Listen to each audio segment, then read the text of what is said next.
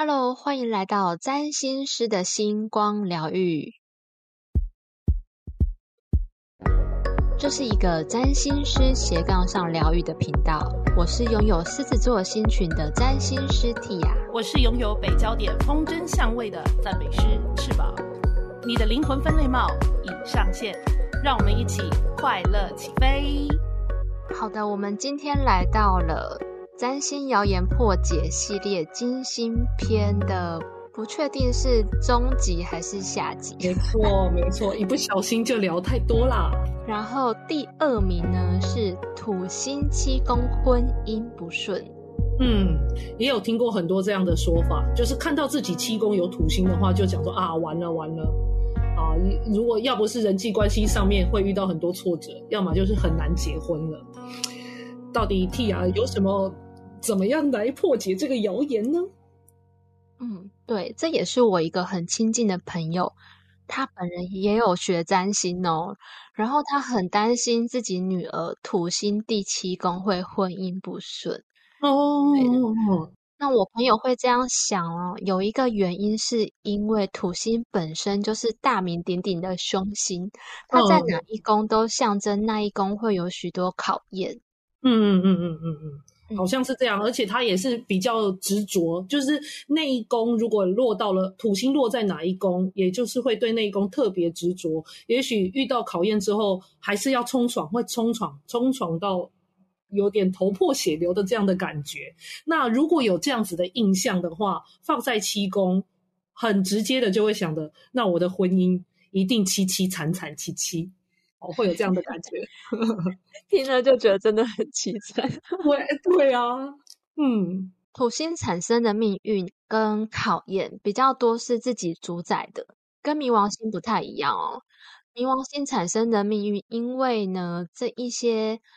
想要跟欲望埋藏在很深的，像是潜意识或者是前世。的这一些地方，所以当事人不太容易会意识到说，冥王星产生的这些命运都是自己主宰的，所以会给人一种宿命的感觉，冥冥之中的感觉。嗯，但土星产生的命运啊，它比较像是我自己可以意识到我不想要，或者是我抗拒那个东西。比如说，像是我的土星在第八宫，我就很明确的知道。我对于接受别人给的东西是抗拒的。呃，除了抗拒别人给你东西之外，也会比较晚一点才得到自己想要的东西吗？类似像这样子，就延迟。哦，有可能，有可能。像是我上完西塔疗愈的初阶课之后啊，我们的第一堂课老师不是有帮我们下载很多信念跟感觉，比如说，嗯，有帮我们下载。接受是安全的，啊，可以的，允许的这些信念之后，我收到超多礼物诶，还有升迁，感觉就很像翅膀刚刚说的延迟的感觉，因为突然全部就来了。哦，有一种这些东西本来就是属于我的，只是之前我自己觉得不值得得到。对对对，但是经过一些信念转换之后，他就一下子就是那个门被打开了，一下子通通溜下来，就是你可能放了一个漏斗，礼物的漏斗，直接就滑下去了，滑到你面前。那那可是蒂亚这样讲的话，感觉土星如果你有遇到困难，很大一部分有一点点自找苦吃的感觉咯。因为既然是自己有意识到抗拒，但其实反而他抗拒怕什么就来什么。那反而就是真的会一直一直专注在这个很痛苦或这个很辛苦，然后他就真的很辛苦，是有点这样子的感觉吗？这个要从土星第七宫的人真正想要的婚姻关系是什么讲起，因为刚刚有提到土星的人，他会知道他在那个宫位想要跟不想要的东西是什么。那土星第七宫的人，他们想要稳定的合伙跟婚姻关系，所以会倾向找稳定的人，可能是工作上有权威、很稳定的人，或者是个性稳定的人。所以会有一种说法是，土星七宫的人会跟比自己年长的人结婚，是因为这样子的原因而来的说法。哦，原来如此，了解了解。那这样的话，可能也需要时间的。呃，就是太换之后，可能才会再遇到对的人，就时间自然而然的会被延长，这样子的感觉了。就是迈向婚姻制度的话，嗯。对，他们会在很确定对方是对的人之后才会结婚，所以会有晚婚的说法，或者就像刚刚翅膀说的，经历各种考验之后才在一起的说法。因为别人可能就是呃很轻易的就结婚了，但是可能结完婚之后发现，诶，那个不是对的人之类的。哦，因为其实好像人家也说，结婚的话还是多少需要一些冲动啊。但也许土星在七宫，可能冲动的启动力就稍微少一点。就是刚好这土星压制下来，所以看起来好像不顺，但是其实是在做一个呃，就是在做一个小小的考试。嗯嗯嗯，对。因为就像刚刚翅膀说的，好像土星落在哪一宫，然后那一宫都会看起来曲折离奇，或者是有一种在冲撞、重复做的感觉。这其实是土星人在他的那个宫位在建筑奠定。某一件事情，就像堆叠金字塔一样，要把一层堆叠好之后，再往上一层一层的堆叠。那中间如果有其中一个步骤是某一个石块掉到地底了，那就只能再跑到地面上，然后把这个石块拿起来，重新盖到那一层，然后那一层盖好之后再往上，于是最后才会得到一个非常完整坚固的金字塔。那我也有看过，就是我的朋友他土星七宫，他本人其实真的是因为他觉得，如果婚姻没有对他带来更好的、更好的、更实质的效益，那他现在就这样过得很不错的话，他其实不一定需要结婚。但是他不论。旁边的人看他的个性，或者是他自己再看一下东方的命理为他排盘的形式，都是说他非常非常适合结婚。不过他自己呢，反而是知道他一旦结婚就要对另外一个人负完全的责任，所以他没有遇到他满意的，他就不结。所以人家看起来觉得他的爱情跟婚姻是比较坎坷。或者可能再谈一谈，谈一谈，然后到最后就不了了之。但是对他来说，没有没有到下一步的必要，就是没有带来更好的效益的话，那就没有到下一步的必要。这也是可能外在会觉得土星七宫人婚姻不顺的原因。刚刚翅膀补充的非常好耶，因为他讲到土星七宫的人会有两种状况，第一种状况就是他觉得他要为伴侣负责任。我们如果把土星的关键字换成负责任，那第七宫是他的伴侣，那照样造句堆叠起来就是要对伴侣负责任。这个其实也可以拿掉这个信念啦。对对，然后第二个就是它里面刚刚翅膀提到这个故事也有讲到说，通常啊要成为像是你朋友刚刚的的伴侣的话，他要是非常厉害的人。才会让朋友觉得，哎，一加一是大于二的。所以土星它常常也代表专业的人士，也就是土星第七宫的人哦，他们很有可能就是另外一半都是那种专业的四师，比如说会计师、建筑师、律师、医师这些很专业又有权威的人。嗯，了解了解。嗯，所以东方命理是不是说他会嫁得很好？对，就是说，他如果现在没事做的话，他其实可以结婚，然后生下的小孩也会也会好，就是他会旺夫。可是他就觉得为什么，就是他的作用就只有旺夫而已。不过这样就突然也让我想到，他这也真的是蛮七宫的特质，就是透过互相的结盟关系，从对方的价值当中再看见自己的价值，有点这样的意味。所以要挑也是，就算他没有这个。自觉，但是也是不自觉的，就是在在挑选要比他强大跟能够带来一加一大于二效应的人啊。所以以土星第七宫哦，他们想要的婚姻关系为出发的角度来看，嗯，我们就真的不知道，像是我刚刚提到的我朋友的女儿，她未来到底是会婚姻不顺，还是她会嫁给一个很厉害的人？哦，对，两种都是有可能的。那大家可以再想想看，如果我们真的相信量子力学或者是秘密的力量，然后所思所想都会成真的话，那在不确定的情况下，作为妈妈，我们要每天想女儿未来会婚姻不顺，还是要每天想我女儿会嫁给超厉害的人？当然是想超厉害的人呐、因为其实如果真的就是这样想的话，呃路就会往那个方向走。看到的东西也是怎么样让，虽然他可能还有别的课题，但是他的方向可能是在怎么样让女儿有机会可以遇到超厉害的人。而不是一直在帮他，可能希望他喝个符水什么之类的，就不会走这一条路线吧？我想，嗯，对啊，对，我们怎么样想事情不用花钱嘛？那我们想好的事情，是不是心里也爽？真的真的。那另外的话，其实也让我看到，其实我们有很多例子，也是朋友在生小孩之后都。蛮有自觉的，会想要帮自己的孩子看一些盘。那只要听到是，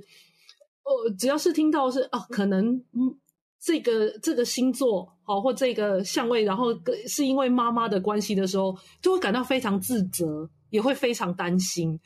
呃，一直在想说小孩的未来是不是就毁在自己出生的，就是生他的时间点不对。但其实这也就是为什么我们想要做辟谣的这个专题的原因之一。另外的话，也就是我们刚才讲的，如果你想的是以正向的方式，给你不同的关键字来组合，让你对星盘有不一样的认识的话，其实光你想的不同，你的情绪就可以影响到小朋友，他会有一完全不一样的发展啊。翅膀补充的实在是太好了，就是很真的讲出了为什么我们要讲辟谣这这个特辑的精髓。嗯，也感谢我们辟谣，就是有聚焦啊，就是聚焦一下我们想要变成怎么样的主题啊。其实我们都心里都觉得刚好都有遇到这样子的朋友，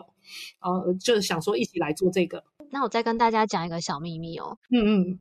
如果合盘的时候，对方的土星落在自己的第七宫，嗯合向下降点，嗯或者是自己的土星在对方的第七宫，合盘的时候不要觉得恐怖哦，这代表你们非常有可能会结婚，因为土星也象征名正言顺的约束力。那婚姻本来就是契约嘛，对啊，所以这约束非常强大哦。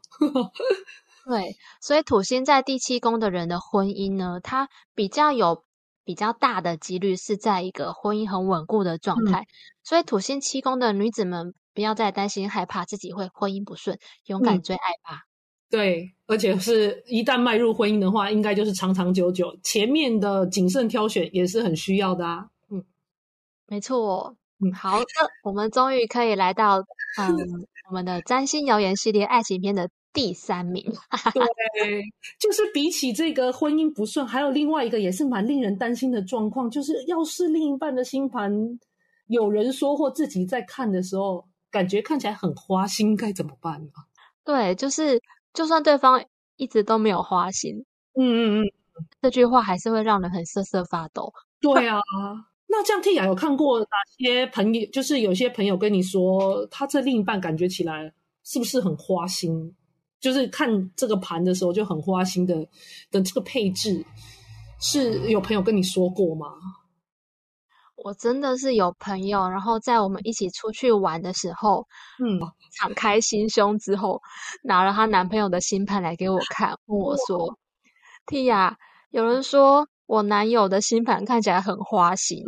而且而且男朋友听了还超级生气。”我不太记得星盘确切长怎样，但印象中有很多天秤座，然后冥王星在第一宫合向了月亮还是金星的样子。哦，原来如此，但是感觉起来是蛮有魅力的啊，就像刚刚的金明哦，他既花心又当人小三，哇，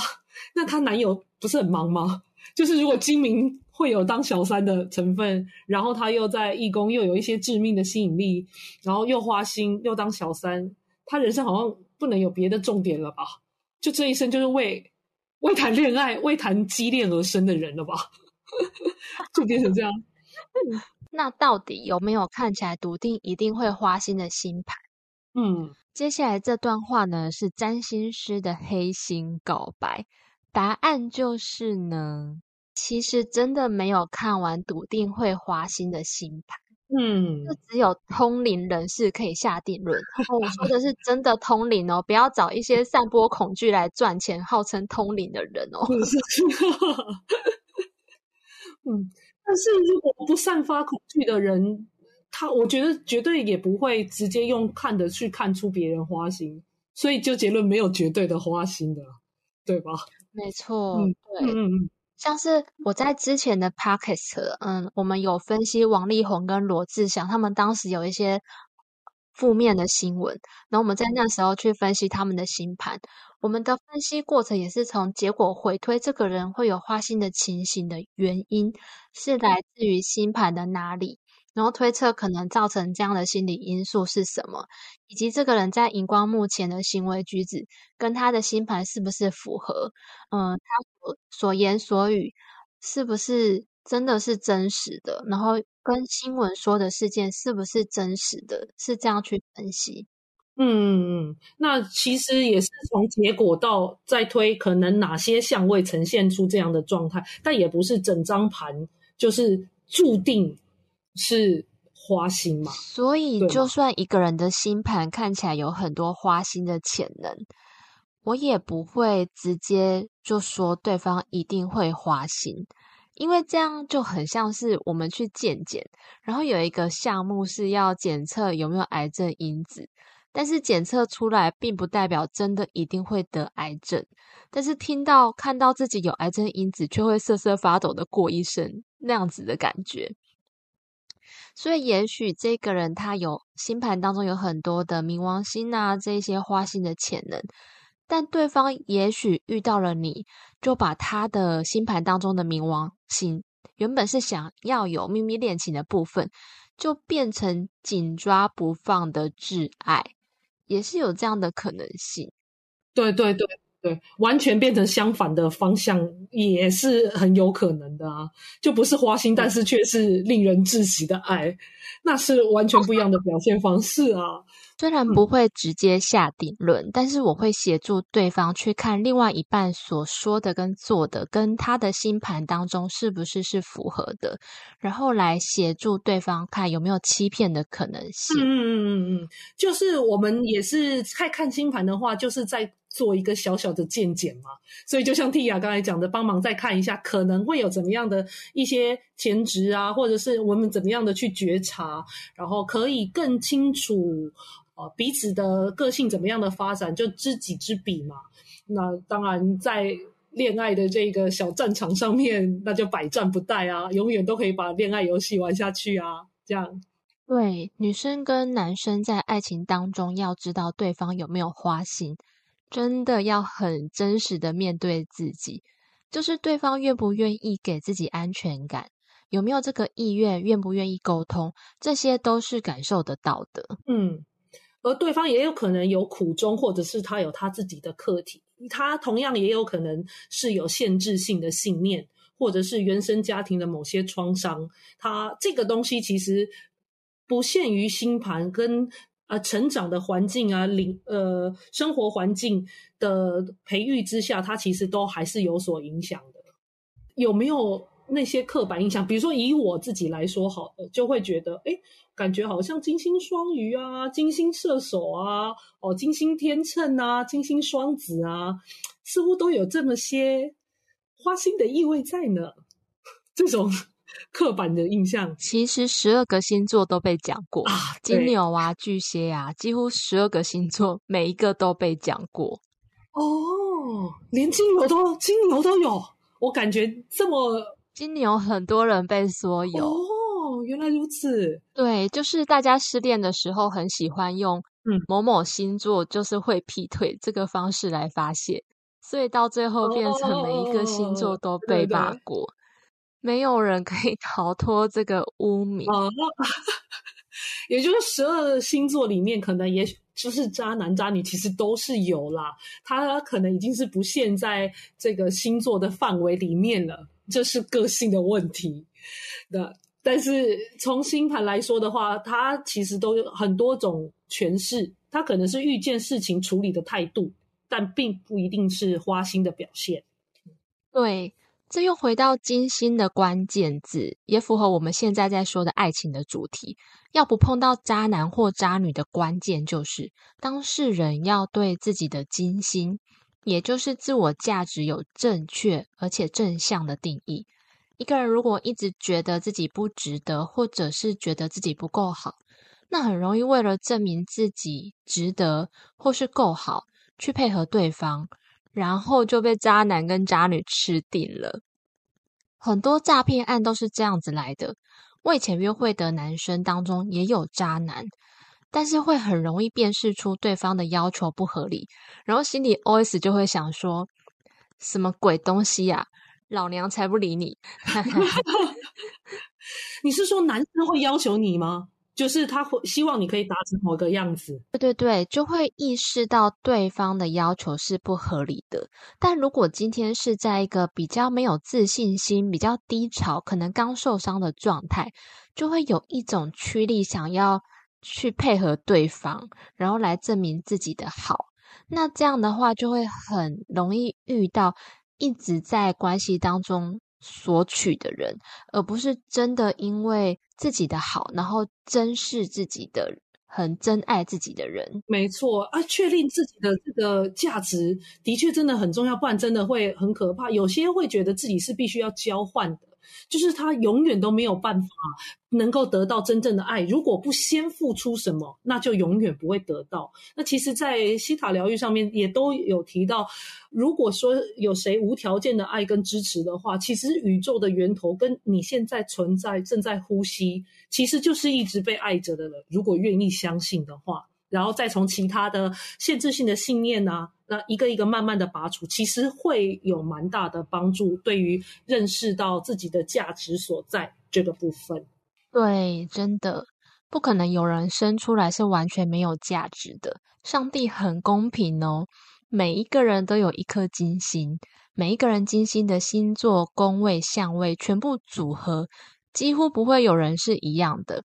这代表说，每一个人都有自己独一无二的价值，每一个人都有一颗木星，也都会有自己很幸运、很幸福的地方。大家要努力认出来，然后把自己活得很开心、很漂亮。没错，没错。因为有的时候，像木星这样的幸运的星，就是它好。落在哪一个宫位，其实我们反而不会去发现，因为把它视为理所当然。那金星当然，它好像也是呃，应该说它是也有要求舒服跟求